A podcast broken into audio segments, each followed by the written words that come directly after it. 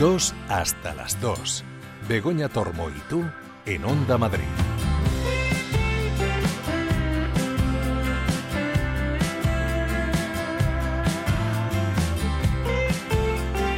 Hola, ¿qué tal? Muy buen día, muy buenos días, muy buen sábado, 13 de enero, ya va avanzando un poquito a poco, poquito a poco el año y bueno, nosotros eh, pues contando cosas que pasan y que van a pasar, porque por ejemplo el martes que viene, el día 16 de enero, se celebra el Día de la Croqueta. ¿A quién se le ocurriría esto, no? Bueno, pues yo lo sé, se le ocurrió a una mujer, a Cristina Barbero, amiga además, y con quien vamos a hablar luego, porque además eh, ha tenido una iniciativa con, una, bueno, con un restaurante especializado aquí en croquetas para que ese día eh, parte de los beneficios que se obtengan de la venta de una croqueta muy concreta vayan a una causa solidaria. Luego hablamos eh, bien con ella de todo esto. Juan Luis Álvarez nos trae enseriados muy personales, así ha titulado su sección Juan Luis, y luego nos contará de qué va. Y luego vamos a hablar de croquetas, porque yo me quedaba con ganas de decir, bueno, pues vamos a ver dónde se comen buenas croquetas en Madrid. Así que Isabel Aires ha cogido el guante de ese reto y nos va a hacer un recorrido croquetil por Madrid. En la segunda hora, Alberto Lucchini nos trae películas relacionadas con Truman Capote porque este 2024 es un aniversario de esa figura emblemática de la cultura norteamericana. Y ahí, hasta ahí vamos a, a leer porque nuestros compañeros de deportes nos han pedido, por favor, que tenían que empezar un poquito antes y cualquiera les dice que no. Así que Nacho Cerezo y yo hemos dicho que sí y también el Canca que va a acompañarnos musicalmente. Vamos con ello. Qué bello es vivir. A mí me gusta cada cosa que la vida nos ofrece. El placer me reconforta, el dolor me fortalece. Disfruto cada segundo y cada segundo que viene cuando pienso que disfruto, más disfruto es lo que tiene y como me gusta recrearme disfrutando de cualquier soplo de aire. Y como me alegro de encontrarme tan alegre, tan feliz, tan despreciable. Qué bello es vivir. Cuando me asomo a la ventana y veo el mundo por la mañana. A mí es que se me alegra el alma y tengo que sacar el cava para brindar por esta vida que está tan bien fabricada y saco también el confeti y voy cantando por mi casa. Como me gusta recrearme disfrutando de cualquier soplo de aire.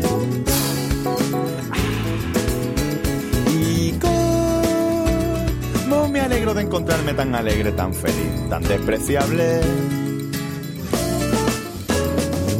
Qué bello es vivir, qué lindo es amar. Yo te quiero a ti, tú me quieres más.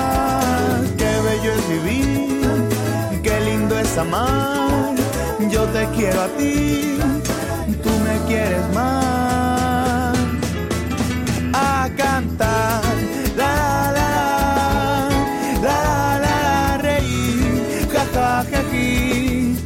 jajajeji, a bailar, muévelo para allí, muévelo para allá. Aplaudir a dos manos, milagro, alegría, por Dios ni yo mismo me aguanto, pero qué bello es vivir. Aunque esta vida me maltrate, de la forma más espeluznante yo saldré cada día a la calle con mi sonrisa más grande y aunque nadie me soporte esta felicidad absurda y me echen de los bares y hasta mis padres me huyan. No es una rara enfermedad mental que todavía no se ha diagnosticado.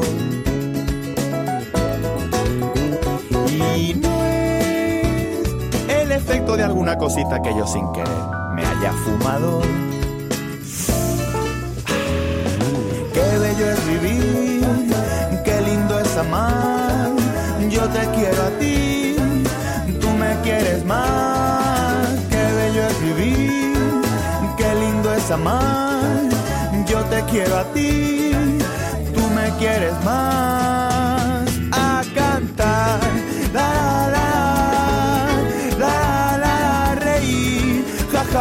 Ja jeji, ja ja jeji, a bailar, muévelo para allí, muévelo para allá. Aplaudir a dos manos milagro, alegría, por Dios ni yo mismo me aguanto. La la la la, la la la, ja ja ja ja ja ja la la la la,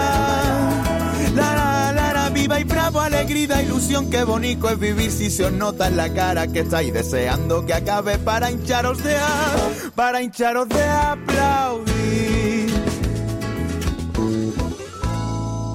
Dos hasta las dos. Begoña Tormo y tú.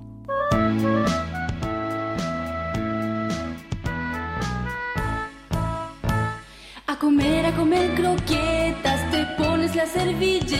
Pues a comer croquetas cualquier momento, la verdad es que es bueno para comer croquetas. Mira que están ricas las croquetas, pero si hay un día eh, en el que, bueno, yo qué sé, que estás haciendo dieta y no quieres comer croquetas, pero un día lo vas a dedicar, tienes que hacerlo el día 16, el martes de la semana que viene, porque ese, ese día se celebra el Día de la Croqueta.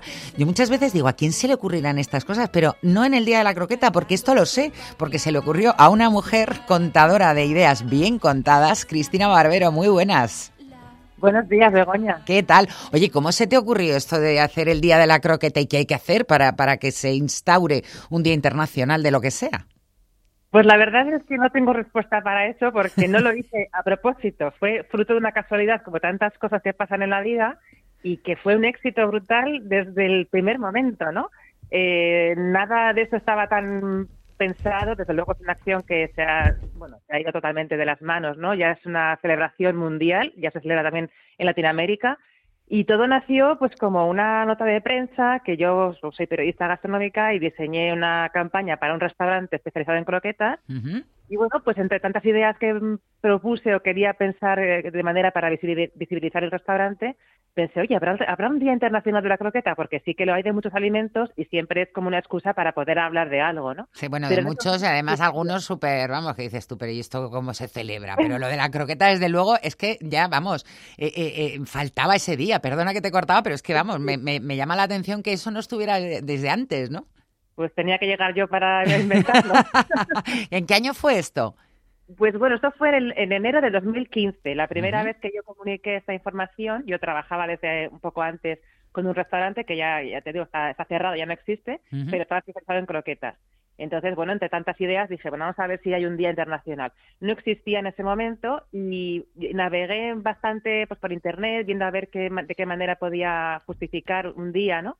Y alguien, la verdad es que no recuerdo muy bien quién fue ni dónde lo vi, pero eh, creo que fue un, un blog de recetas que alguien explicó eh, qué bueno las recetas mere- merecen un día internacional y debería ser este día, el 16 de enero. Pero yo en ese momento no sabía por qué lo decía, digo, ¿y por qué tiene que ser ese día y no el 4 de marzo, ¿no? Cualquier otro día del año.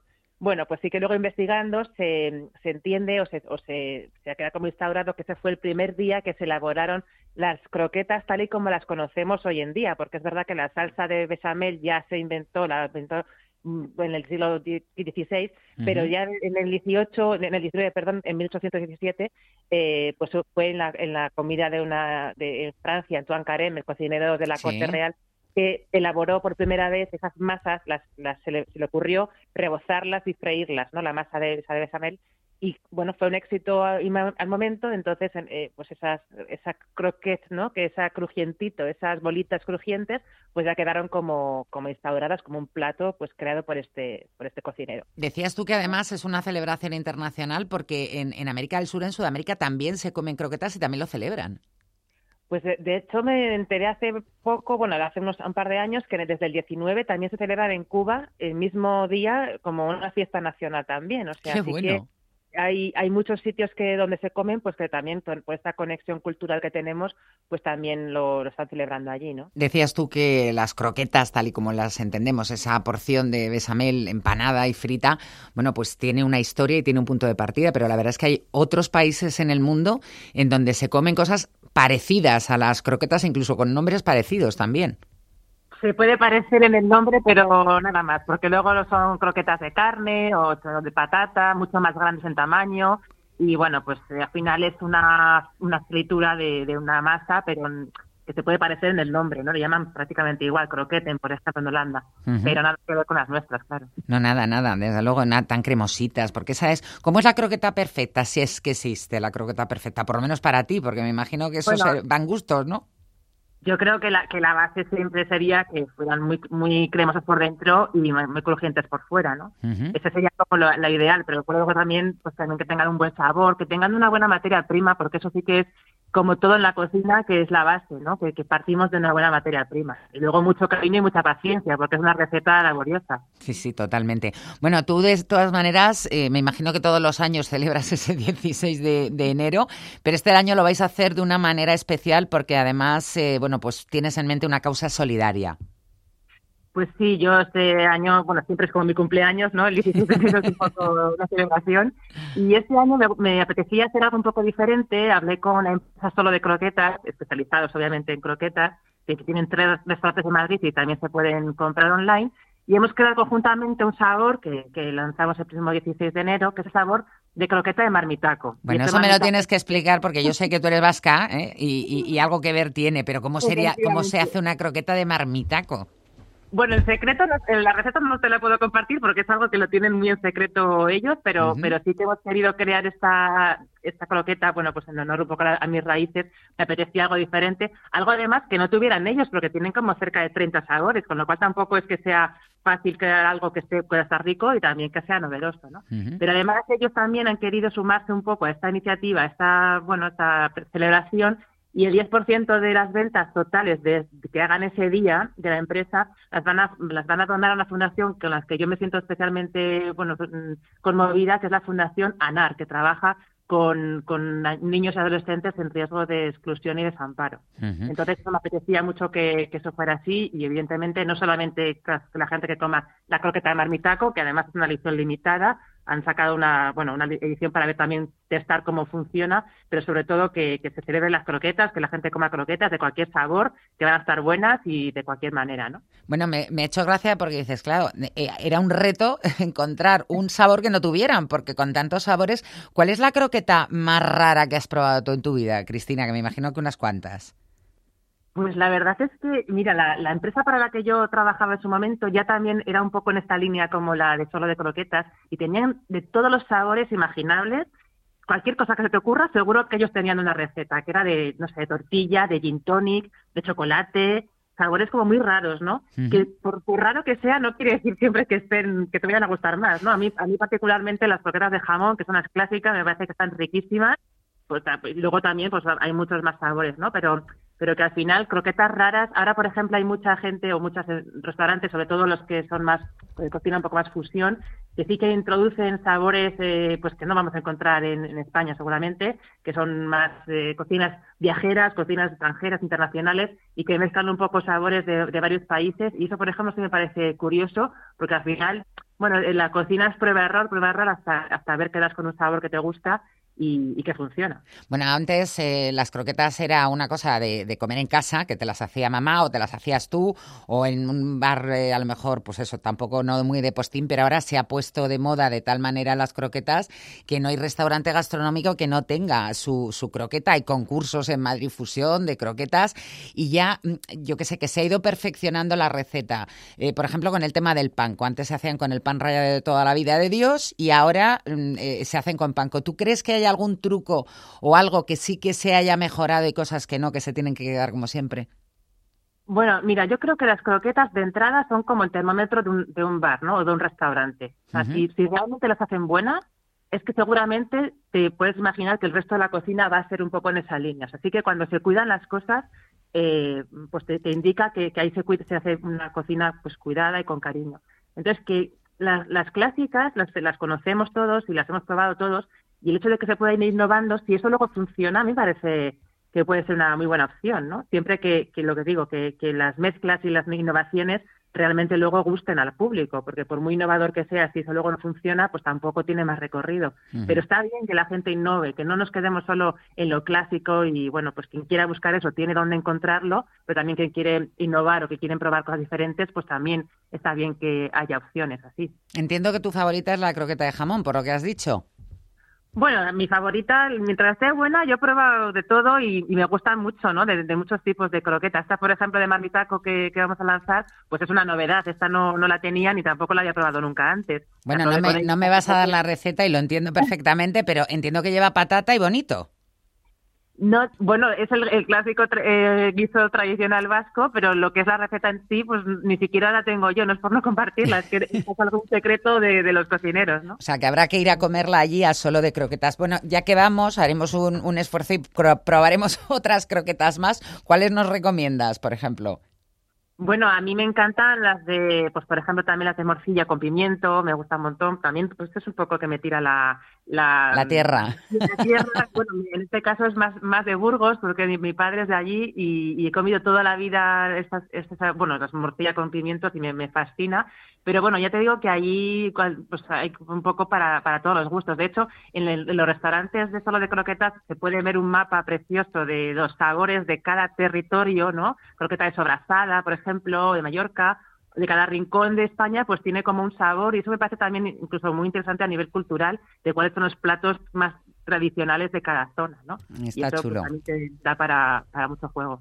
Pues eh, espero que se vendan muchísimas, muchísimas croquetas ese día 16 de enero, eh, también de las de Marmitaco, porque eso significará que esa Fundación ANAR, bueno, pues va a recibir un empujoncito, una ayuda por parte de algo tan nuestro y tan rico como son las croquetas y de esa iniciativa tuya, Cristina Barbero. Muchísimas gracias por esas ideas bien contadas que nos llegan todos los días y por esas ideas estupendas que tienes. Iba a decir de vez en cuando, pero no muy a menudo. Así que enhorabuena y muchas gracias. Gracias a ti, Begoña. Un beso. Hasta luego.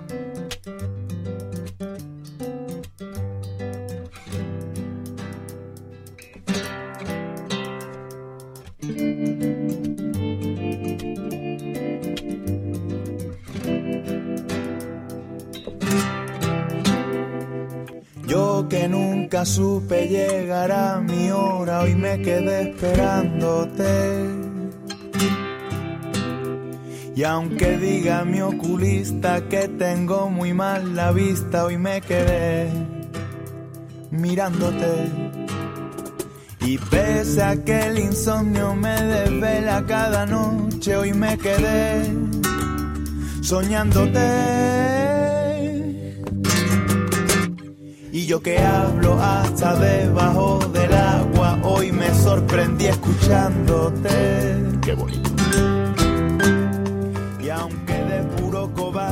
Siempre he sido pacifista, hoy te luché y te gané. Yo que siempre he sido de poner tierra por medio, hoy te vi y me quedé. Aunque soy alérgico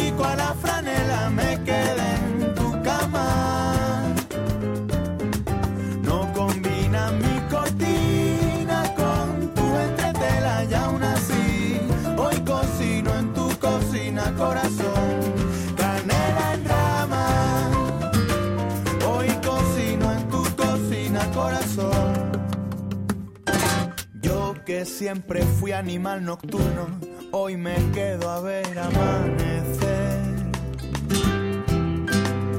Y yo que siempre fui rockero, hoy te canto por boleros. Ay, si tú me dices ver.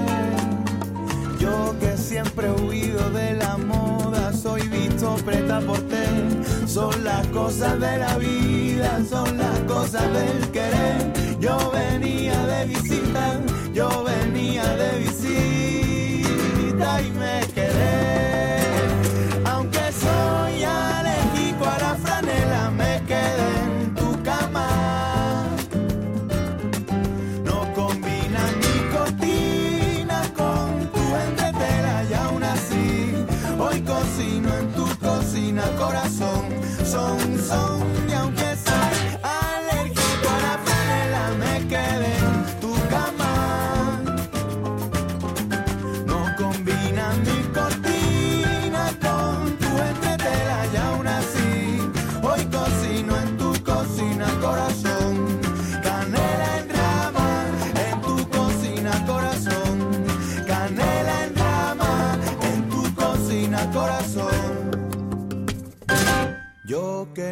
nunca supe llegar a mi hora, hoy me quedé esperándote. Dos hasta las dos en Onda Madrid. Los fines de semana en Onda Madrid, La Batuta Mágica, sinfonías y conciertos, ópera y zarzuela, los autores y sus anécdotas. Sábados y domingos a las 3 de la tarde, La Batuta Mágica. El clásico de Onda Madrid. Asesoría Grupo Neopime, tu asesoría de confianza desde hace más de 15 años, ahora más cerca de ti. Tu empresa estará en las mejores manos. Nuestro personal altamente cualificado se pone a tu disposición desde ya. Infórmate en gruponeopime.es. Grupo Neopime, asesoría, gestoría con mayúsculas. ¿Qué día es hoy? ¿Qué debes saber en una jornada como esta? Averígualo en Hoy es el día. Curiosidades, anécdotas, fechas para recordar, temas de sociedad, cultura, libros, espectáculos, gastronomía e historia. Hoy es el día, con Javier Algarra. Los sábados a las 7 de la mañana en Onda Madrid.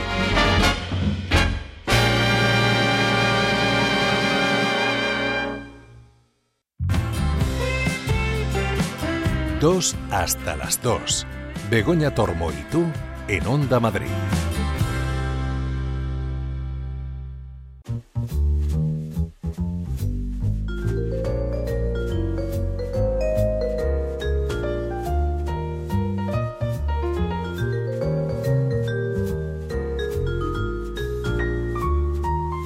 Ay, cómo me gusta esta sintonía y cómo me gusta que entre por aquí Juan Luis Álvarez. Muy buenas. Muy buenas a todos. Oye, mm, eh, yo me veo casi todo lo que recomiendas, ¿eh? No sé cómo Sí. me las, sí, sí, Yo sí, no me las cómo, no sé apaño. cómo lo haces, ni sé, no sé siquiera cómo lo hago yo.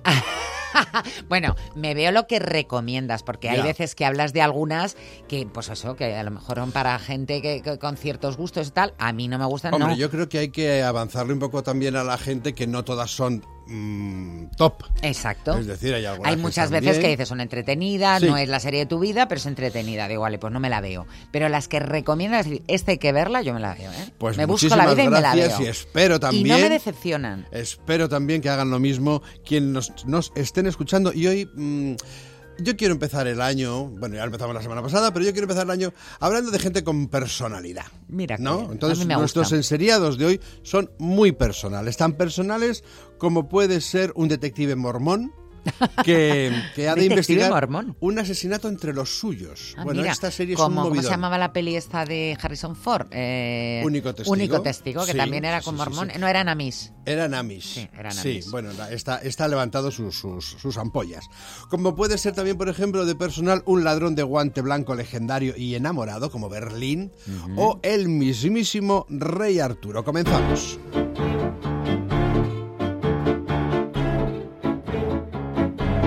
Bueno, ya sabes que de Berlín es eh, de la serie de la que la todo el mundo habla en estos días, esa, mm, ese spin-off precuela de La Casa de Papel, protagonizado por Pedro Alonso, el personaje de Berlín, que hombre, si se pone uno a pensarlo, pues la verdad es que era el más carismático de todos los que había en La Casa de, de Papel. El profesor estaba bien, sí, era- pero este tenía como esa cosa de, de tipo medio me gusta, no me gusta, tal, es eh, agradable, por un lado parece muy... Mm, pero no luego me- tiene... Luego no, tiene A ver, yo empecé viendo La Casa de Papel, me aburrí ya de Casa de Papel, porque se hace un pelín larga, y no te, no creo yo que fuera el personaje como más carismático. Pues es el que mm, eh, a, eh, a nivel global ha resultado el más eh, bueno. La gente se vuelve loca con Pedro Alonso. Es una, es mola. una locura. A ver, a mí el tío me este- parece que está bien, pero no, este no pensaba yo que fuera así el, como el más, no sé. Y No, bueno, no. pues ha sido el elegido para que de alguna forma nos cuente los inicios de todo lo que pasa después en la Casa de Papel. La mm, gran parte de la historia se desarrolla en eh, París, donde quieren eh, robar una colección de joyas. Eh, de 44 millones de euros, que ya está bien. Y entonces, mientras él recluta a su equipo para ir haciendo esto, bueno, pues aquí han jugado un poquito en Berlín a, eh, por un lado, contarnos la historia del golpe, y por otro lado contar la historia de un enamoramiento absoluto de este tipo que es tan romántico que se enamora de la mujer de uno de los que tiene mucho que ver, que tiene que darle claves sin saberlo, se las tienen que robar, para poder llevar a cabo el, eh, Atraco. el Uh. Y entonces, bueno, pues ahí se lía, pero claro, a ver, ves, a Pedrito Alonso, que es, el- ella es, tan- es muy guapa, el equipo estupendo, cada uno de su padre y de su madre, pero bien cohesionado, cohesionado. París, una historia que no está mal. Yo no puedo decirte que... Una eh, historia que no está mal. No, quiero decir, no, no puedo decirte que sea algo No, no veo mucha pasión en apasionante, fíjate que era la palabra que iba a utilizar, no puedo decirte que sea apasionante lo que ocurre, como en la casa de papel que te tenía en eh, suspense, en, eh, encogido todo el rato, sobre todo en la primera temporada, pero bueno, también estaba Alba Flores, que era Alba Flores Sí. era un personaje muy, muy carismático el que hacía, ¿no? Pero por otro lado, eh, reconozco que el quiebro me interesa porque no se despega un poco del fondo de, de la casa de papel y luego ya te digo que está muy bien interpretada, muy bien hecha, muy bien hecha, pero yo es que de las facturas, de, la de las facturas, Dios mío, ¿qué estaría ¿Qué pensando? estarías tú pensando? De la factura, es que enero es muy mal mes. Es muy malo, sí. De la factura de las series voy a dejar de hablar, porque es que Ya esto, son es, esto es ¿no? como lo de la valentía en los, En en- los soldados, se le da por supuesto, Se ¿no? le da por supuesto. Y si no, pues para qué vamos a hablar de ello, ¿no? Entonces, eh, la- pero ya lo digo, es, es- es estupenda, está muy bien rodada, la historia es, es interesante eh, y tiene mucha gracia. Esa cosa seductora de ambientes de París, de calles de París. Es que París es, una, es un bellezón y donde lo pongas eh, queda bien. Claro. Uno piensa y dice, bueno, pues siendo Berlín podían haber hecho la otra con Berlín, pero es que no es lo mismo.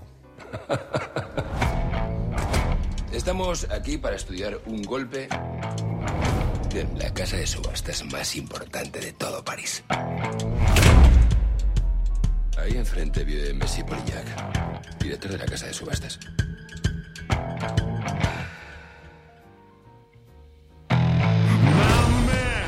Acceder directamente a la casa. Luego la gracia que tienen también a la hora de elegir las músicas el, eh, el equipo, ¿no? Este eh, tienen eh, bueno están muy bien capitaneados por Alex Pina y, y ya te digo yo creo que es gente que sabe hacer suspense pero que podía haber hecho otro vamos a hacer el mismo juego con otros personajes, ¿no? Porque por ejemplo aquí tenemos en Berlín tenemos a Michelle Jenner que hace de una eh, ingeniera electrónica experta en códigos informáticos y ciberseguridad que es como un mosquito en un parabrisas.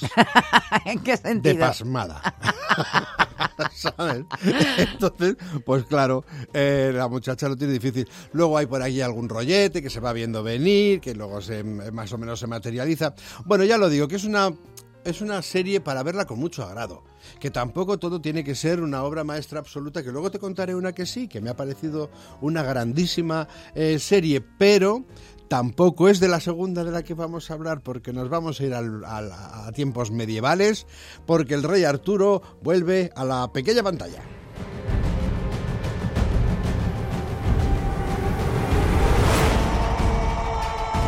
Bueno, eh, obviamente Berlín es de Netflix, tiene Sí, claro. ocho Igual que episodios. la casa de papel. Y eh, esta serie de Arturo tiene eh, exactamente. Ay, pues espérate, caramba. Cinco, cinco episodios. Cinco episodios. De la primera temporada. de la primera temporada. Está en Movistar. Y bueno, claro, hemos visto ya unas cuantitas de series, ¿verdad usted? Sobre... eh, Rey Arturo, Excalibur, Rey Arturo, Ginebra. Excalibur, Merlín, Morgana, Modred, eh, Ginebra... Todos, todos, la mesa redonda, todos caballeros. todo. Todos, Bueno, todos. Lo que vamos a ver aquí es un poco... Es que tiene un trasfondo histórico que me interesa. Eh, A mí es por- que no me mola mucho. No. No. Yo ya me vi Hoy no te doy día. yo en el... en- No, no, me das en el clavo. A ver No. si tienes suerte Excalibur, con la... ¿viste la peli de Sí, hombre, tiene esa- más años que la tos. Sí, sí, la verdad es que sí. Ahora que lo pienso, ya tengo más años que la. No, pero te quiero decir que me ha dado tiempo a verla a lo largo de mi Claro, vida, pero un distanciando las montón de veces. varias veces. Que, a ver, si nos ponemos de verdad en plan, a mí la que me, si me, me preguntas, ¿de estas cuál es la que más te gusta? Pues Merlín el Encantador, la de, La de Disney, Disney. es la que me parece más La simpática. Disney, sí. Pero bueno, es una, es una cosa mía, no tampoco. Eh, entonces, eh, eh, como digo, es el- eh, una serie sobre el mito del rey Arturo eh, que te cuenta sobre todo los inicios, la juventud del, del, del rey, ¿no? Eh, cómo después hay, hay décadas de brutales guerras entre las tribus que han dejado a Britania por entonces pues dividida en un montón de territorios enfrentados, eh, todo, hay una enorme violencia alrededor. Tiene un punto vikingos. Ajá. Claro, para que nos hagamos una idea de lo que nos vamos a encontrar. O sea, mm, salta todo por los aires. ¿eh? Pues si necesitan ustedes llevar un maverito para que no les den la cara, pues mejor, como en el boxeo.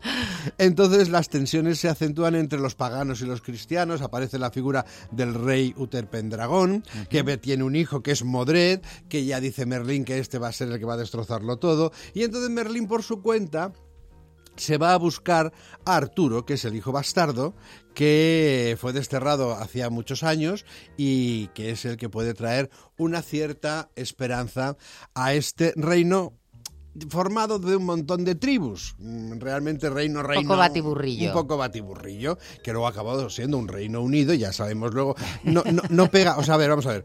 No pega exactamente con The Crown. No, Hay unos no, añicos no. de por medio. Pero bueno, que, que de aquellos barros vinieron estos lodos. Efectivamente, efectivamente. Bueno, eh, es interesante también, o sea, se deja ver con mucho agrado, eh, está muy bien rodada, está muy bien coreografiado todo lo que tiene que ver con batallas, peleas, eh, con ese punto vikingos que te digo, con ese punto incluso en un momento determinado Juego de Tronos. Todo, todo eso viene también de, de la trilogía de Peter Jackson del Señor de los Anillos. Allí fue donde se aprendió a hacer mm, eh, batallas en condiciones. Y mm, que por cierto van a hacer una serie de animación del Señor de los Anillos ¿Ah, sí? que se estrenará a finales de este, de este año. contarás. Y tiene buena, tiene buena pinta, pero claro, está todavía en proceso de producción. He visto los bocetos, me parecen bonitos. Chulos. Chulos, sí. Sí, y además le da como otro, como otro toque. Bueno, si te parece, nos sumergimos unos instantes en esa, en esa, en ese momento en el que todos estos personajes que hemos dicho, Arturo, Uther Pendragon, Merlin, Morgana, etcétera, etcétera, estaban en toda su salsa. Darkness is coming. The Saxons will take the Isle. Come home, Arthur. Only you can save Darkness is coming. Bueno, bueno, es Que como eso me suena, me suena a, a Juego de Tronos, que era Claro. Winter is Coming. Winter is coming. ¿Eh? O eh, toda la parte esta de, de- de- de lo que hablábamos, de Lord of the, of the Rings, porque el Señor Oscuro. Quiero decir que todas estas. eh, Sí, tienen un rollito tienen ahí de su ro- caballeros, caballeresco. rollo muy británico, la verdad, porque tanto Tolkien como. como Es eh, que esa bueno, estética medieval ha vendido mucho. Y además es que como tienen allí allí en, en, en- Inglaterra deben tener unos almacenes de cornejo. cornejo es para el que no, para quien no lo sepa. Lo del teatro y el cine de toda la vida, los Eh, el almacenes de el vestuario. que tiene la- las los vestuarios, los trajes de época, entonces siempre que se va a hacer una producción de época, antes o después se acaba en cornejo, ¿no? Bueno, pues allí deben tener un cornejo que, Cornation, que de- cornation. de- debe de dejar el masichino a la altura del betún. O sea, hay un, hay un maxi chino muy gracioso que no os voy a decir dónde está para no hacer publicidad, que se llama Hay de To. ¿Hay de todo? Hay ¿Se de todo. Que me hace muchísima gracia el nombre. Cada vez que paso me río. Digo, qué buena idea ha Qué tenido grande. este señor de llamarle. Hay de todo. Qué grande, qué ¿No? grande. Qué bueno. Oye, te vas a quedar sin tiempo y a ver si aciertas Vamos con a. la última. es la buena, es la buena, es la que quiero. ah, Es eh, mm, Under the Banner of Heaven, que es una serie espectacular por mandato del cielo que está en Disney. Esta es la que te digo que está muy, muy, muy A ver, sedúceme.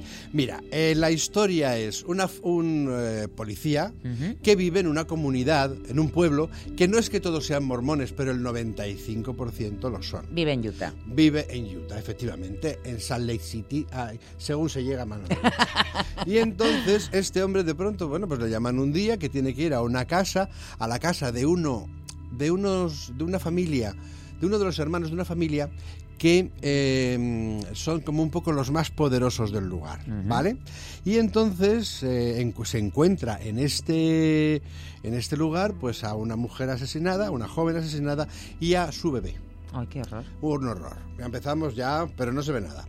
Entonces, eh, a partir de ahí, este hombre que es muy religioso, su familia es muy religiosa, se tiene que enfrentar con quién ha matado a esta mujer y a su hija, porque empiezan a, a haber, eh, bueno, pues un poco de investigaciones, ¿no? Diciendo, claro, es que era una mujer que no era una mujer mormona al uso, porque ella decía lo que quería, hacía lo que quería, y cuando no le venía, y cuando los hermanos se ponían un poco unos encima de otros, contra ella, pues su marido, que era uno de los hermanos, uno de los pequeños, eh, la protegía, y ellos tenían como otro rollo que no- matrimonial que no tiene nada que ver con el mundo mormón, y hay un hermano que quiere tener muchas esposas, y hay otros, o sea, está todo como en una comunidad cerradísima de ideas, de, de- de- de- de pensamientos, de todo ese tipo de historias. Y entonces, eh, bueno, pues este, este señor se tiene que meter en esa familia y tratar de investigar qué es lo que ha pasado. Porque podría ser que los hermanos estuvieran en contra de, de, de la mujer, de la esposa de, de uno de los hermanos. Pero tanto como para cargársela Bueno, es que, un están, bebé. es que están muy zumbados. Madre mía. Pero ¿por qué se cargaron al bebé? Oh, ni idea. Ahí lo dejo, ahí lo dejo. La serie es impecable, te lleva por de la manita, por tu, por el caminito que quiere. Eh, y contándote, cada día te va soltando un poquito de aquí y un poquito de, de allá y eh, vamos viendo obviamente como este devotísimo detective pues se va dando cuenta de que... ¿Quién es el eh, detective? Pues el detective es uno de los chavales que hizo de, eh, de Spider-Man, Ah. que es un actor estupendo que, se, que, que me llama mucho la atención porque siempre tiene como una carita así de, de buenecita persona, pero bueno, le vamos a escuchar. Central a todas las unidades. Recibido. Dios mío.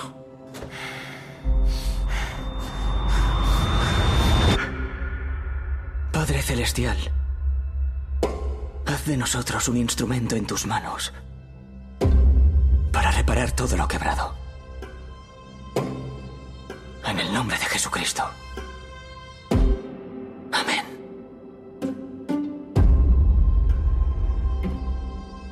Andrew Garfield es el protagonista de la serie que tiene ya tiene esa cara como Candid. Ya sé quién es, ¿eh? ya sé quién es. Y, mm, y me has dicho lo de se va a encontrar con que, bueno, pues el párroco de su, de su congregación mm, no tiene ya mucha ganas de mirarle a la cara porque, en fin, o sea, va a tener muchos problemas, pero la serie desde luego es de lo mejorcito, es del año pasado, pero no quería que se nos dejara, eh, que, que la dejáramos pasar. Se titula, como digo, Por mandato del cielo, ocho episodios, está en Disney y yo desde luego, si fuera vosotros, no me la perdería. Me la veré como todas las que recomiendas. Me encantó Así de me ver, gusta. me encantó de ver y me, me ha gustado, me ha gustado muchas de las que he visto estas estas fiestas.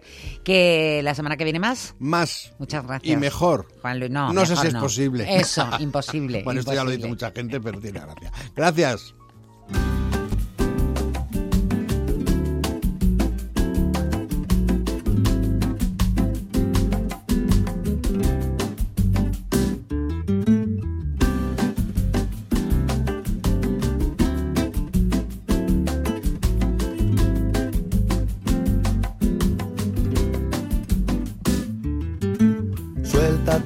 Trenza cuando quieras.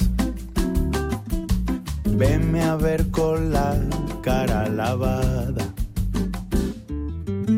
No pierdas el tiempo en las maneras. Que el rímel no hace a la mirada. Te prefiero así, sin maquillaje despojada de bisutería, sin trampas, sin trucos y sin traje. No me interesa el mostrado del que la gente presume. Estoy contigo por tu olor, no por tu perfume. No me interesa el mostrador del que la gente presume. Estoy contigo por tu olor, no por tu perfume.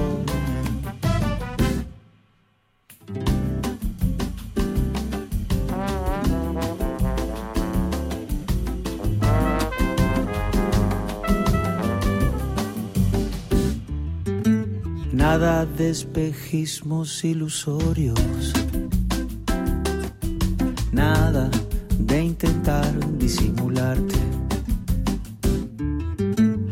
Se crea en los laboratorios. No, tu belleza es un arte aparte. No es buen cazador, gato con guantes. Te prefiero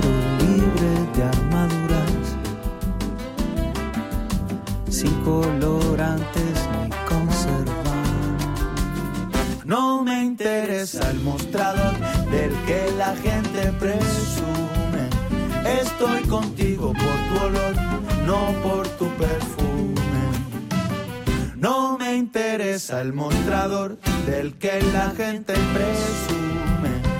Estoy contigo por tu olor, no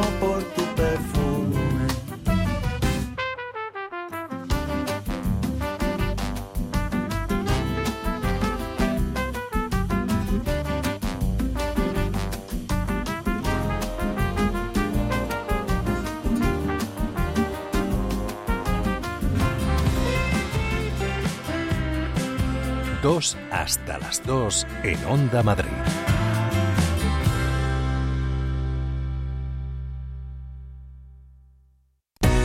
Las madrugadas de sábado a domingo a las 12 de la noche, el tiempo se para en Onda Madrid para disfrutar sin prisas de una buena conversación. ¿Puedo contar una Sí, anécdota? hombre, Yo quiero ser sí, como lo, bueno, Lolita. lo bueno que tenemos aquí es que tenemos tiempo. Porque la radio es el medio más adecuado para disfrutar del placer de charlar. La regadera, algo más que una entrevista. Con Isabel García, regadera, en Onda Madrid.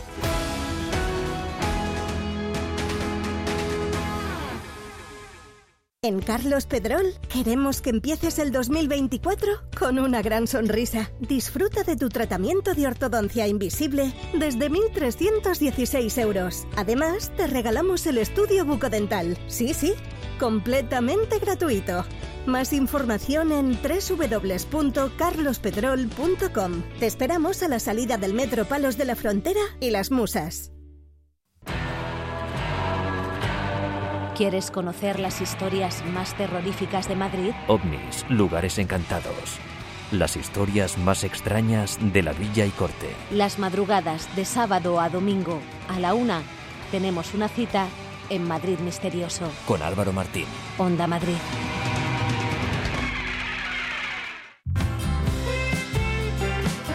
Dos hasta las 2. Begoña Tormo y tú en Onda Madrid.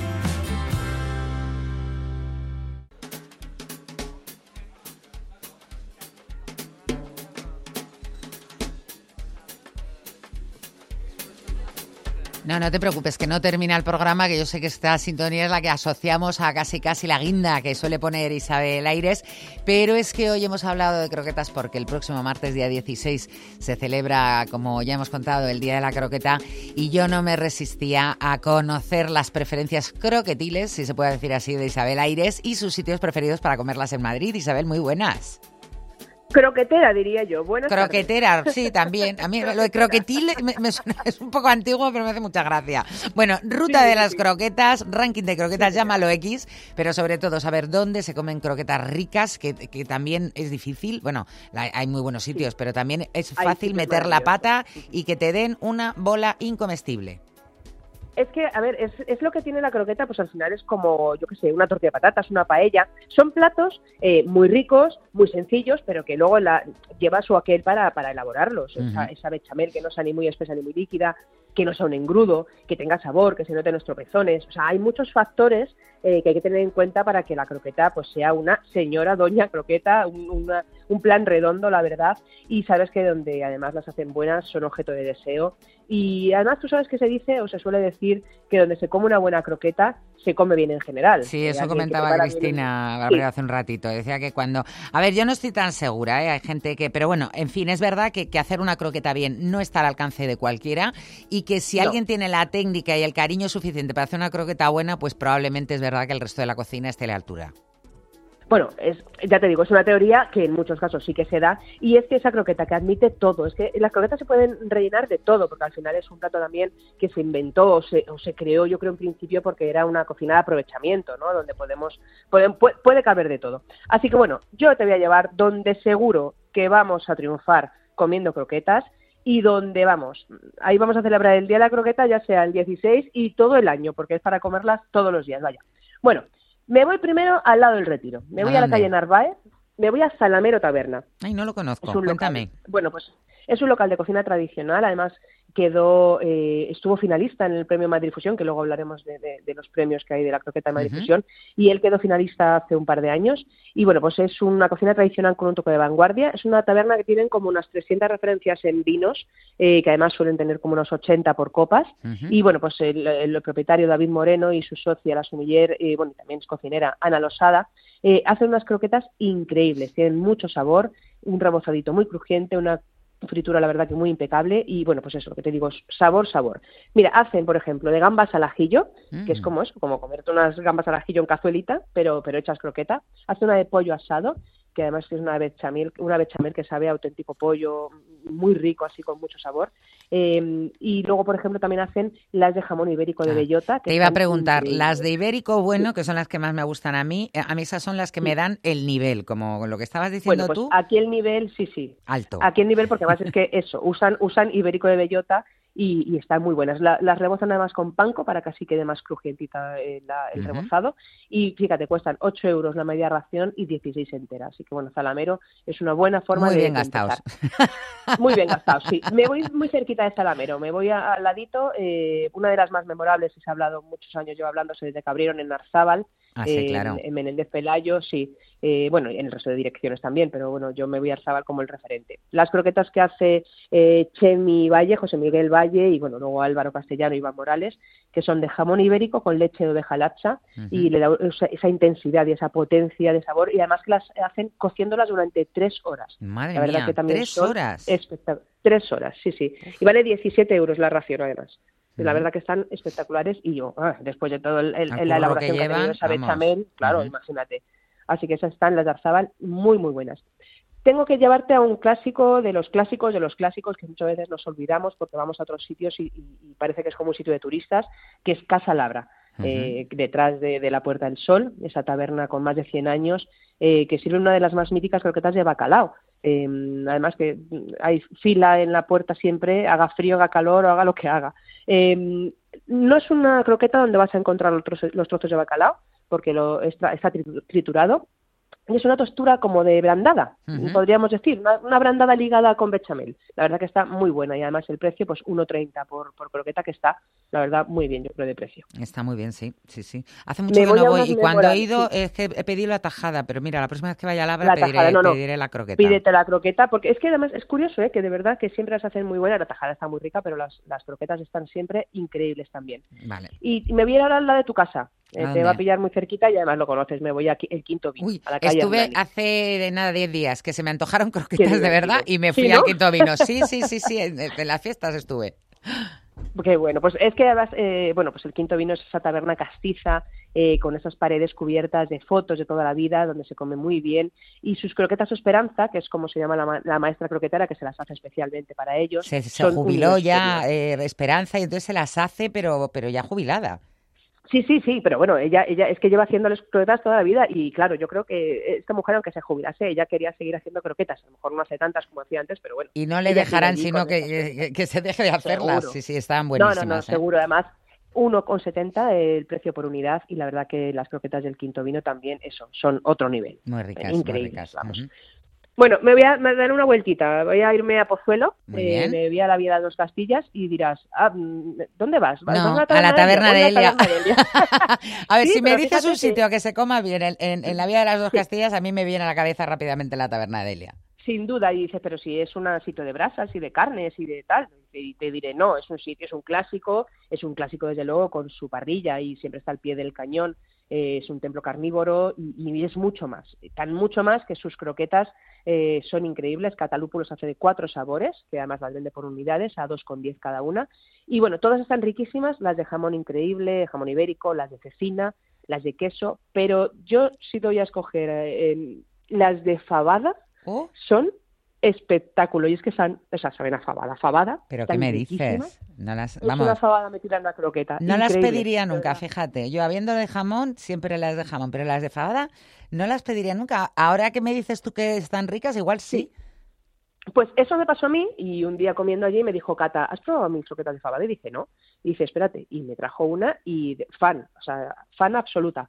Croqueta de fabada, increíble. Pues oye, las probaré, las probaré cuando tenga oportunidad, ya te contaré, ya te contaré. Sí, sí. Nada, yo, yo te acompaño, ¿eh? si hay que hacer el esfuerzo, yo te acompaño y vamos a probar.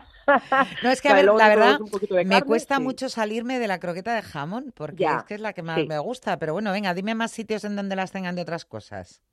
Venga, que ya verás que tenemos sa- sabores distintos. Mira, me voy ahora a la calle Arturo Soria, eh, que al número 2, que está la Vasco Andaluza, que abrió en septiembre, y es una mezcla, no, no es mezcla porque no es fusión, pero es eh, viaje al norte y al sur del país.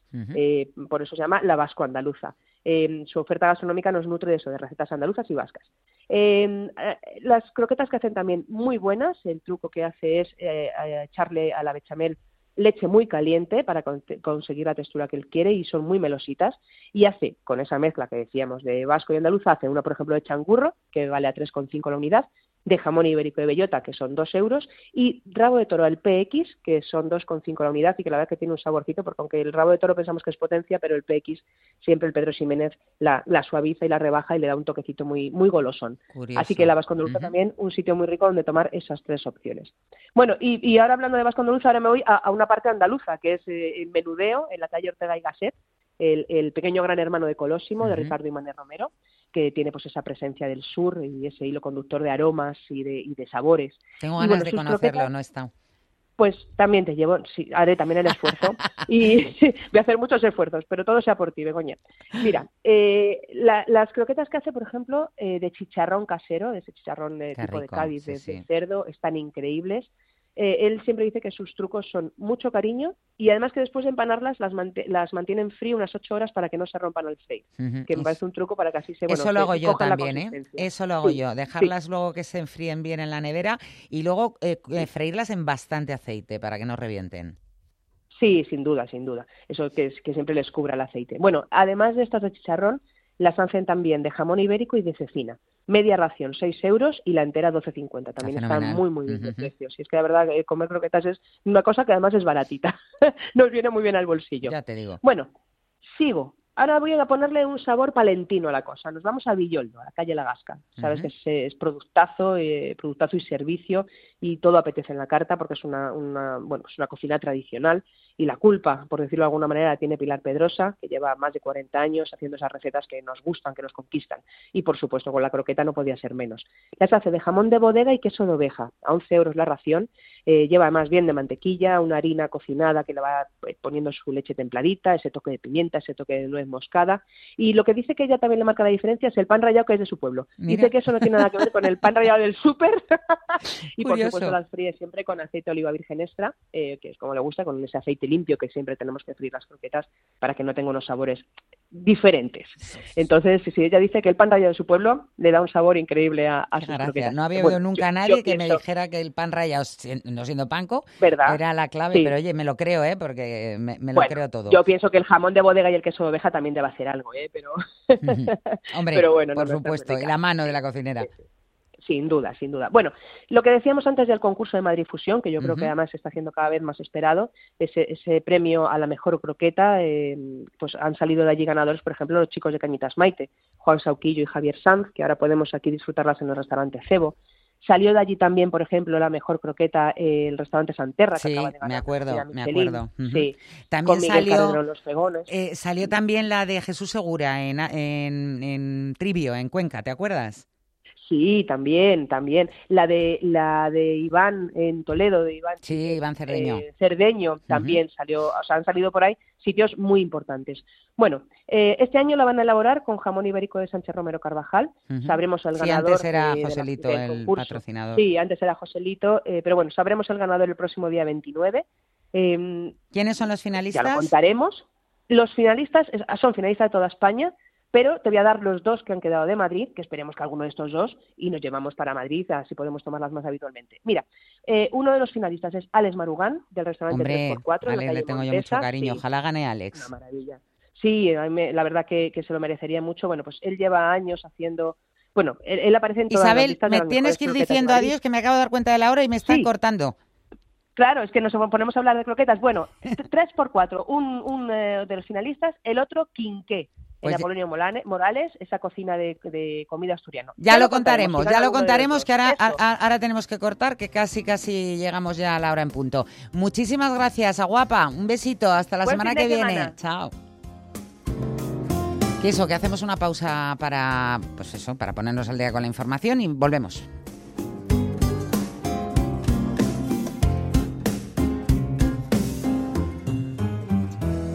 Querría sujetarte las mañanas, hacer malabarismo con tu voz y con mi voz. Querría abrirte todas las ventanas, pa' que nos diese la brisa del mar en el colchón. Querría festejar tus alegrías, sufrir tus melancolías y besarte en el corazón.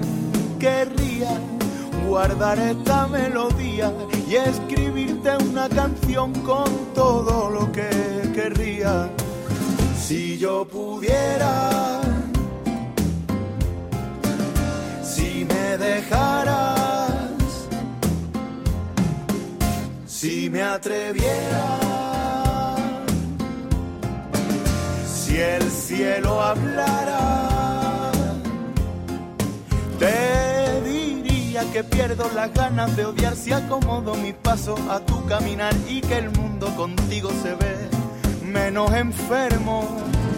Que ya es primavera en el corte inglés que he pedido una caña y me han puesto tres que va a ser que se ha puesto de moda el amor otra vez.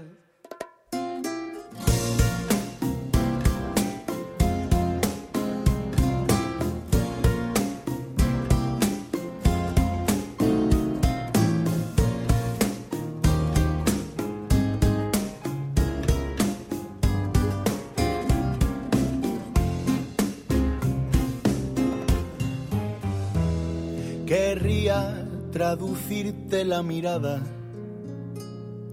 pararme en tu parada y plantarme en tu jardín y protagonizar tus carcajadas y que mis madrugadas fuesen todas para ti.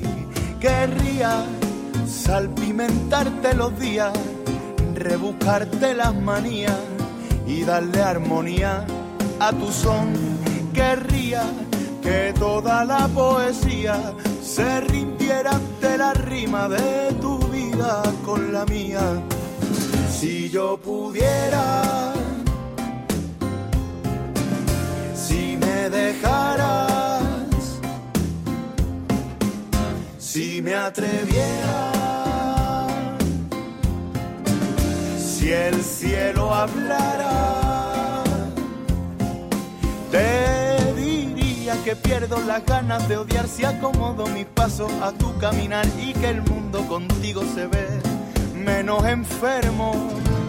Que ya es primavera en el corte inglés que he pedido una caña y me han puesto tres que va a ser que se ha puesto de moda el amor otra vez.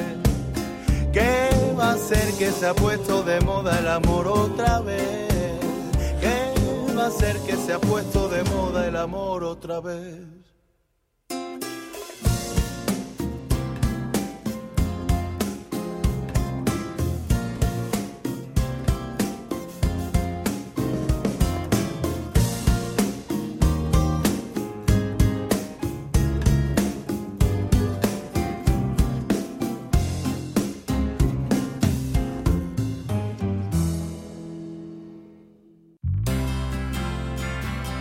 Dos hasta las dos.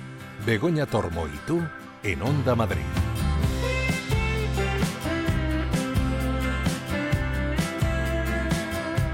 Pues vamos allá con la segunda hora, que además se nos va a hacer muy cortita porque va a ser más cortita. Vamos a despedir un poquito antes porque nuestros compañeros de deporte pues tienen mucho trabajo y tienen que empezar antes. Así que hoy nos vamos a contentar en el repaso de lo que vamos a hacer, nada más con cine, eso sí, cine bueno, ¿eh? porque es el que nos trae Alberto Lucchini.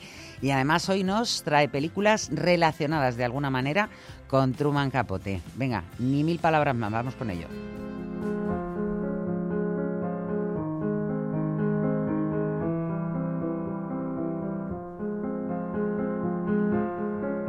Pues Nacho Cerezo está ahí, eh, cadereando un poquito, no cadereando, está ahí bailando un poquito al son de la música de Philip Glass. Alberto Lucchini, muy buenas. Hola, muy buenas. Eh, Philip Glass es muy reconocible además con Totalmente. este piano. Es la banda sonora mm, original de la película El Show de Truman. Eh, el Show de Truman que no tiene nada que ver con lo que vamos Pero a por hablar. lo de Truman, Pero Capote. por lo de Truman. por- Yo, tú has visto que yo ni te he preguntado, Claro. ¿no? Digo, ya lo dirá él, ya lo dirá No, él. Bueno, pero es normal. O sea, no hay, no hay canciones sobre Truman Capote y bueno, pues el show de Truman. Así le rendimos homenaje que acaba de cumplir, por cierto, 25 años la película de, de, ¿Del show de Truman? Peter, eh, claro, es del 98. Madre mía. Eh, Qué viejo la película soy. dirigida por Peter Weir y protagonizada por Jim Carrey, que tiene esta mítica banda sonora. Pero bueno, el, caso es que eh, el show de Truman lo utilizamos para hablar de Truman Capote. Truman Capote porque eh, este 2024 que acabamos de arrancar se cumple un aniversario. Se, cumple un aniversario muy redondito, con dos ceros, que es el, el 100 aniversario del nacimiento de Truman Capote en el año 1924 en Nueva Orleans. Pero curiosamente también se, se cumple el 40 aniversario del fallecimiento de Truman Capote en Los Ángeles, porque murió con 60 años en 1984. Y bueno, es una figura fundamental del, de la cultura del, del, siglo XX, escritor, mm, periodista. dramaturgo, y tuvo mucha relación con el cine y además desde distintos ámbitos. Y de hecho, vamos a, a, repasar esa relación eh, a partir de, la, de la faceta que ocupa Truman Capote. Y bueno, pues vamos a empezar, obviamente, si él lo más famoso que fue es escritor, pues vamos a empezar con las adaptaciones al cine de algunos de sus libros. Pues vamos con la primera.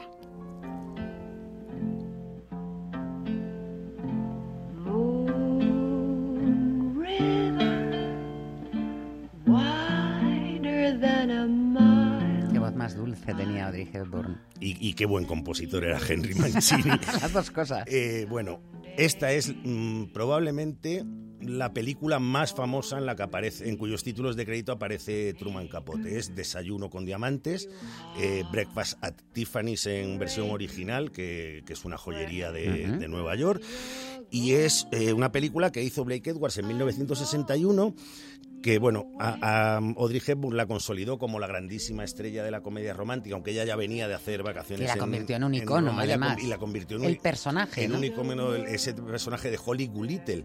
Eh, es una película que subvierte completamente el relato de, Truman Capote. El, Truman Capote escribió un relato muy breve, además, no sé si son 40 o 50 ah, páginas, eh, y es un relato breve que habla de una prostituta neoyorquina y de cómo intenta salir adelante y cómo los hombres abusan de ella. Bueno, pues en, el, en Hollywood le dio la vuelta a la historia de Truman Capote y lo convirtió en una historia romántica, llena de personajes entrañables, como ese Mickey Rooney haciendo de, de, de, japonés del piso de arriba, la relación amorosa entre entre Audrey Hepburn y, George Peppard. Aníbal Lecter, digo Aníbal Lecter, Aníbal el de... Aníbal, el, del tirón. El del equipo, ha dicho Lecter, pero, pero estaba pensando en Aníbal. Y, luego, por cierto, eh, con representación española en la película, porque por allí pasa José Luis de Villayonga, que interpreta a uno de los, a uno de los pretendientes de, de Audrey Hepburn. Bueno, mm, yo voy a decir eh, una de esas cosas impopulares que me gusta decir. Es una película mítica y no sé por qué, porque a mí lo que me parece es una película sobrevaloradísima que no acaba de funcionar. Eso sí, Audrey Hepburn está maravillosa para enamorarse de ella y el gato, que se llama gato, es un gato muy entrañable. I could send him one of your paintings, or maybe your bronze star.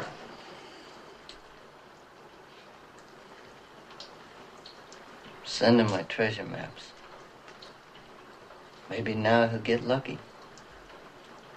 Bueno, decías que, que la más eh, famosa podía ser Desayuno con Diamantes. Yo creo que, fíjate, eh, si preguntas a la gente una obra de Truman Capote, te van a decir esta. Sí, a ver, yo creo que Desayuno con Diamantes es la película más famosa relacionada con Truman Capote, pero este es el libro más famoso de Truman Capote, que es A Sangre Fría, en el cual Truman Capote mm, inventa la, ficción documental, mm, algo más o menos, ¿no? Porque es hacer una novela mm, basada en la realidad, inventa ese tipo de literatura que luego ha funcionado tanto hasta llegar ahora que están tan de moda los, los true crimes, ¿no? En, bueno, los veo todos. En todas las plataformas, bueno, pues eso es herencia directa de este A Sangre Fría de Truman Capote, que que escribió, en eh, escribió este libro, que lo, que lo llevó al cine en 1967, Richard Brooks. Por cierto, Richard Brooks, que no se me ocurre mejor director para adaptar este relato al cine, porque Richard Brooks había sido periodista antes que cineasta, con lo cual se le nota perfectamente. Es, es una película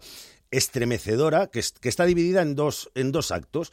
En un primero vemos como dos, dos prófugos de la justicia matan a sangre fría a una familia en Arkansas para, bueno, vamos a decirlo como Dios manda, Arkansas, para, para, para robarles.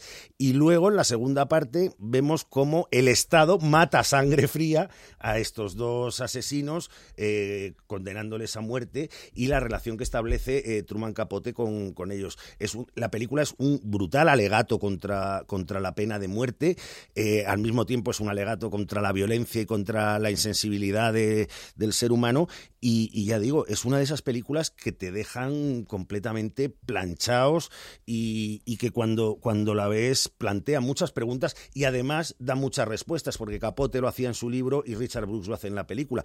Por cierto, que vamos a hablar eh, dentro de, de muy poco, vamos a hablar bastante del proceso creativo de esta película.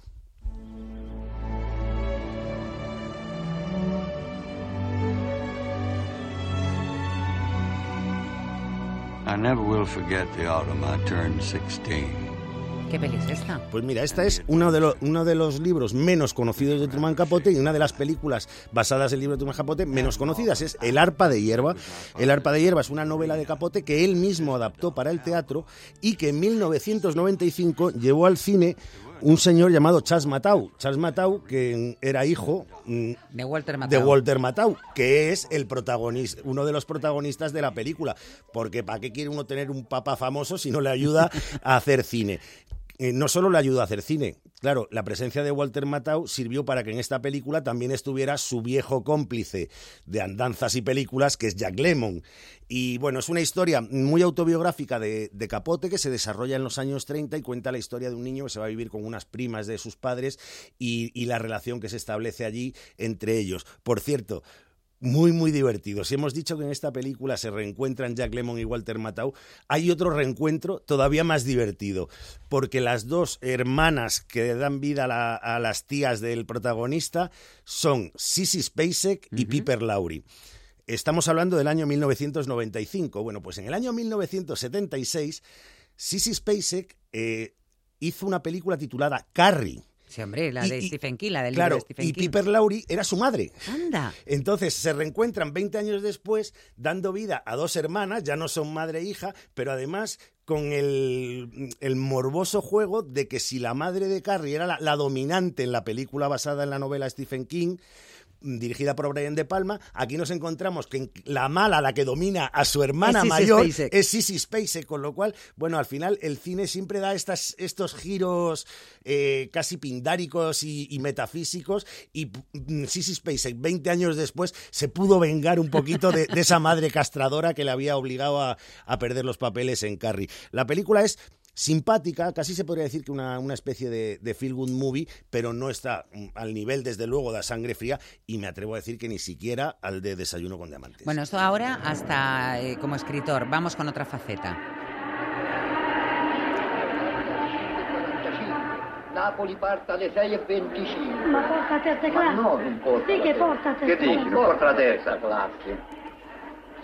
Bueno, eh, es que además de adaptar novelas de, de Capote al cine, Capote trabajó en el cine como guionista y en, en varios proyectos.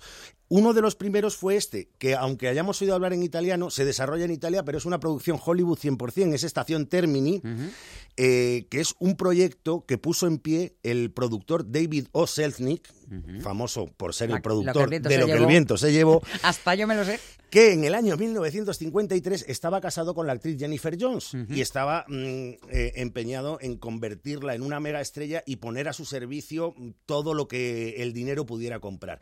¿Y qué es lo que pudo comprar el dinero en 1953? Pues nada menos que al director europeo que en ese momento estaba considerado casi el dios del cine por Hollywood, que era Vittorio De Sica, que había hecho El limpiabotas, había hecho eh, ladrón de bicicletas, había hecho Milagro en Milán, había hecho Humberto D. y en Estados Unidos era idolatrado. Entonces, Oselnik eh, contrata a De Sica para que monte una película al servicio de Jennifer Para Jones mayor gloria de ella. y construye esta estación Termini en la cual una ama de casa est- em, estadounidense un poco frustrada vive un romance en Roma con un galán y tiene que decidir en la estación Termini, la estación de Roma, si se vuelve a Estados Unidos o se queda con su galán.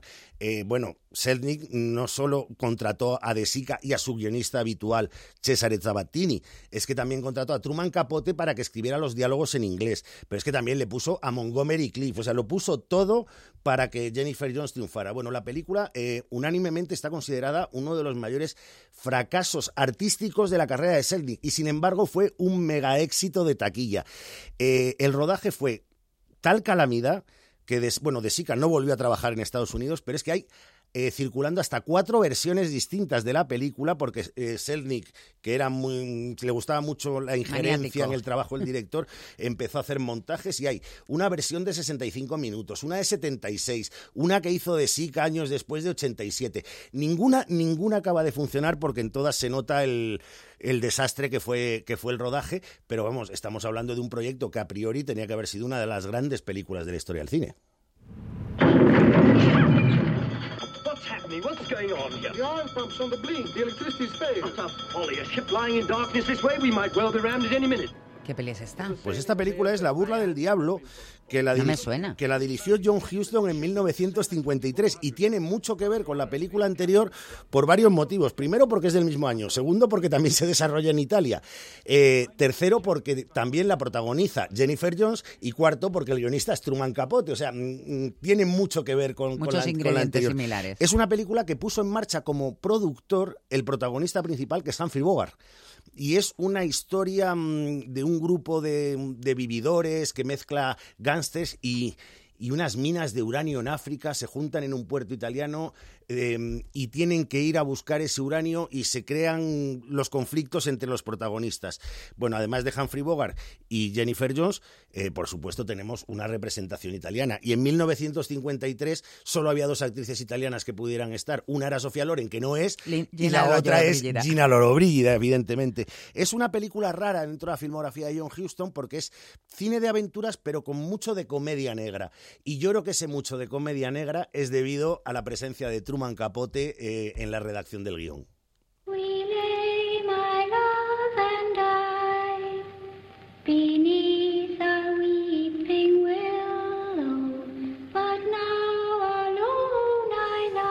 Me está dando mal rollito esta canción. Bueno, es que es una peli que da muy mal rollito porque es suspense, que es como se tituló en España eh, la película, la producción británica The Innocents, Los, los Inocentes. Inocentes, que está considerada la mejor película de fantasmas de todos los tiempos porque está basada en la mejor novela de fantasmas de todos los tiempos, que es Otra Vuelta de Tuerca de Henry James. Claro, Otra Vuelta de Tuerca ya nos suena más que suspense o que, lo- o que Los Inocentes. ¿Y aquí qué hizo Truman Capote? Bueno, pues eh, la dirigió Jack Clayton en 1961 y el guion, la adaptación de la novela de Henry Jones, la firma eh, de Henry James, perdón, no de Henry Jones, la- eh, ese es el- era el padre de Indiana Jones, Henry Jones, la, la firma Truman Capote. Todavía no me ha superado con Aníbal Lecter llamándole Eh, eh, al sí, jefe del en- equipo A, eh, cuidado. Pues imagínate en el equipo a Aníbal Lecter con, con Mr. Tela que podían haber liado. Bueno, pues eh, es, una, es una película de terror victoriano maravillosamente ambientada que da muy mal rollo desde el principio hasta el final. Esa institutriz que borda Débora Kerr, además con, esa, con ese rostro casi eh, impávido que tiene Débora Kerr, pero frágil. Un poco porcelanoso, Sí, es, es como... ah, que una se- muñeca de porcelana. Que se va a romper en algún momento y, es- y esos niños que están poseídos por el espíritu de, de unos jardineros locos y unos fantasmas. Es una película de terror gótico maravillosa. Hay, muchas versiones de la novela Otra Vuelta de Tuerca, pero nunca ninguna consiguió ni siquiera acercarse al terror, sobre todo al terror psicológico, porque eh, terror físico es mucho más fácil, pero el terror psicológico, creándolo con un ruido, un poquito de música, una cámara que se mueve, un- una ventana que se abre, eso es una maravilla y, y todos los amantes del cine de terror deberían, si no la han visto, conocer esta película. I don't feel good about this. There's a number on the wall for all of us, Angel. Neil Simon's Murder by Death. Meanwhile, a short, sinister man who looks exactly like Truman Capote is preparing a Bueno, pues ahora vamos a la faceta de Truman Capote como actor, que tampoco había mucho donde elegir, ¿eh? Y, pero es una película que yo creo que es- Divertidísima. y además es un título de culto de los años 70, pero de culto La con, he visto con varias mayúscula. veces y me sigo riendo cada vez que la Un veo. cadáver a los postres. El título original lo hemos oído, Murder by Death, que es la adaptación de una obra de teatro de, de Neil Simon, firmada por el director Robert Moore, que mm, no hizo nada más trascendente en su carrera, pero solo con, con esta película del 76 ya tiene un huequecito en la historia Es del un cine. poco rollo Diez Negritos, Es- aunque no es- se pueda decir ahora. Yo creo que es una mezcla de Diez Negritos y Cluedo, ¿no? Sí, Mm, sí, sí, un por- poco. Porque al final es un millonario excéntrico al que da vida Truman Capote, que convoca a los mejores detectives de ficción de probablemente de la historia. Ahí hay un trasunto de Charlie Chan, un trasunto de Hércules Poirot, un trasunto de Philip Marlowe, También de la, la- la señora Marple. Bueno, pues están todos reunidos y tienen que investigar un crimen. Y es una especie de, de juego tipo Cluedo con un reparto maravilloso de la época, Peter Falk haciendo una suerte de Colombo, David de- Niven. David Niven, eh, está Elsa Lanchester, la, la enfermera de Charles Lawton en, en Testigo de Cargo, y es una película divertidísima que, que fíjate... Bueno, Alec Guinness, que Ale- hace de mayordomo ciego. Alec Guinness de mayordomo ciego. No, la película lo ti- tiene todos los elementos. De hecho, es, una, es un whodunit que al final se trata de descubrir quién es el malo. Y normalmente un whodunit, una vez que lo has visto, pierde cualquier gracia. Bueno, pues este es un whodunit que, como tú has dicho antes, se puede ver muchas veces porque es tan divertido y está tan bien planteado y tiene un, esquema tan sólido que es una película que cada vez que la ves encuentras cosas nuevas y, te divierte más. Y, y Truman Capote da la impresión de que se lo pasó en grande haciendo ese personaje de millonario excéntrico y con los cables bastante cruzados. And he said, I feel like you're spiting me. I, I, do you think I took this job to spite you? Bueno, el que habla no es Truman Capote, pero podría ser perfectamente Truman Capote, porque ahora vamos a Truman Capote como personaje protagonista de biopics, que además, curiosamente, vamos a hablar de dos biopics que se estrenaron con una diferencia de escasos meses y los entre dos, ellos. eh, además basados en la sangre fría. Y los dos, claro, esto mm, ya hemos dicho otras veces que en Hollywood hay como una suerte de, mm, de redes de espionaje entre los estudios, que cuando uno pone en marcha un proyecto que tiene muy buena pinta, de repente otro estudio pone en marcha el mismo proyecto y se estrenan casi simultáneamente. Por ejemplo, me acuerdo aquello de Armagedón e Impacto Súbito, que de una- un asteroide, pues hicieron las dos películas casi a la vez. Pues aquí se hicieron dos películas prácticamente a la vez sobre la génesis, que por eso lo hemos dicho antes, y el proceso creativo de la novela A Sangre Fría. La primera que se estrenó, que es la que tuvo más éxito y más suerte, yo creo que por lo que fue la primera, es, eh, Truman, es Truman Capote de Bennett Miller, fechada en 2005, por la cual ganó el Oscar Philip Seymour Hoffman mm, que da vida a un capote, que, que es que de verdad si capote se hubiera ido hubiera pensado que estoy diciendo yo mismo. Eh, es una película muy correcta, que tuvo muchas nominaciones a los Oscar y tuvo mucho éxito. A mí me parece que esta no es la buena de las dos, pero sin embargo es la que tuvo éxito, porque para mí la buena es esta. Let's go around the table and you can all tell me whom you're having affairs with. How do you get your New York lady friends to tell you everything? I figure out what they need and I give it A mí también me gusta más esta. Eh, yo creo que es mejor, es mejor película. Eh, por cierto, el que habla no es Truman Capote ni Philip Seymour Hoffman, aunque se parece. Es Toby Jones, que es el encargado de dar vida a Truman. Físicamente estaba mucho mejor en el ah. personaje porque eh, Philip Seymour, eh, Seymour Hoffman es un tío grande, vale, rubio, no sé, como que yo me creía más el personaje. Bueno, es de- que yo, yo creo que pega más por varios motivos. Primero, eh, Toby Jones físicamente está más cerca de Capote. Capote era muy pequeñito. Segundo, mm, mm, la homosexualidad de Toby Jones la lleva un poquito al personaje y Capote era también homosexual, con lo cual yo creo que mm, aunque no se ha buscado, sí que le da otro, otra perspectiva. Pues, Y el tipo de cara. y, cara además es que Toby Jones es un tipo que tiene una cara un- rara, uf, complicada. eh, digámoslo, vamos a dejarlo en complicada. Eh, la versión esta, dirigida por Douglas McGrath, eh, cuenta exactamente la misma historia como Truman Capote con su amiga eh, Lee Harper, a la que le En da este vida caso- una Sandra Bullock. que está fantástica. está estupenda. O sea, yo no sé si era Sandra Bullock o un holograma, pero está muy bien. Oye, Sandra Bullock, eh, cuidadito, eh, porque ha hecho cosas, mm, pues eso, muy comerciales, muy cutres, pero luego yo la he visto y a mí me parece buena actriz en algunas cosas. Alguna vez, hombre. Sí, sí, sí, mm, pero me refiero que es capaz de ser buena. O sea, si está bien dirigida, yo creo que sí. Y en este caso está muy bien dirigida y, y me la creo como, como Harper Lee. Pero es que además hay uno- un reparto de secundarios estupendo porque está Sigourney Weaver, está eh, Gwyneth Paltrow y está haciendo de asesino un tipo que luego se convertiría en asesino legal, que es Daniel, 007. Daniel Craig. Con licencia para matar. Antes de tener licencia para matar, es uno de los asesinos de, de A Sangre Fría. Y, y bueno, pues eh, a mí esta película me parece que está mucho más conseguida que la anterior, pero no tuvo, el- no tuvo el mismo éxito, no tuvo candidaturas a los Oscars. Claro, si tú le dices a la gente, oye, vete a ver la misma peli seis meses después, pues hombre, Se no, te me, voy a ver una distinta. Yo creo que es un error lo que hacen en A mí me gustó más esta también. What was the evidence of her offense? Tom Robinson. A human being. Now, what did she do? Bueno, pues yo creo que habrá mucha gente, los amantes del cine habrán reconocido este alegato que hacía Atticus Finch, Sí. el personaje interpretado por Gregory Peck. Y más de uno se estará preguntando qué pintan esta selección de Truman Capote matar a un ruiseñor de Robert Mulligan del 62. Bueno, pues es que Truman Capote también sirvió de inspiración. Hemos hablado de su amiga Harper Lee, la escritora. Pues Harper Lee es la autora de la novela Matar a un ruiseñor. La única novela que escribió por la que ganó el premio Pulitzer y no escribió nada más.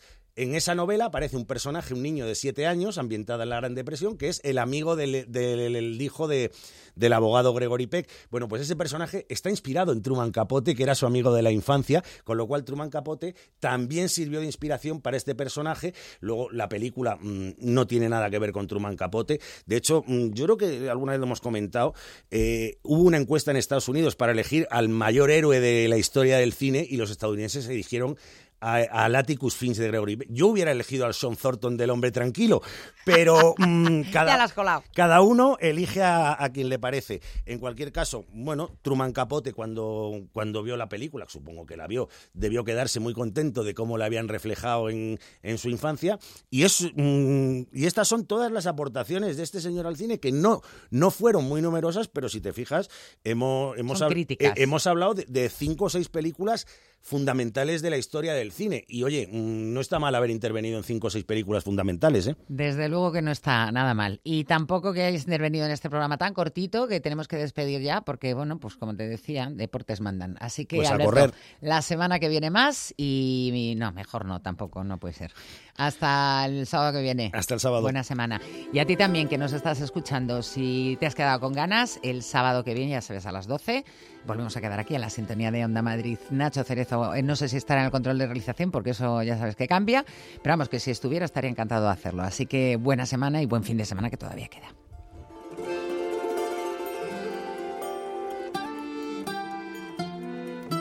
Como si llevara aquí una eternidad. Como si fuera a quedarse para siempre a cenar.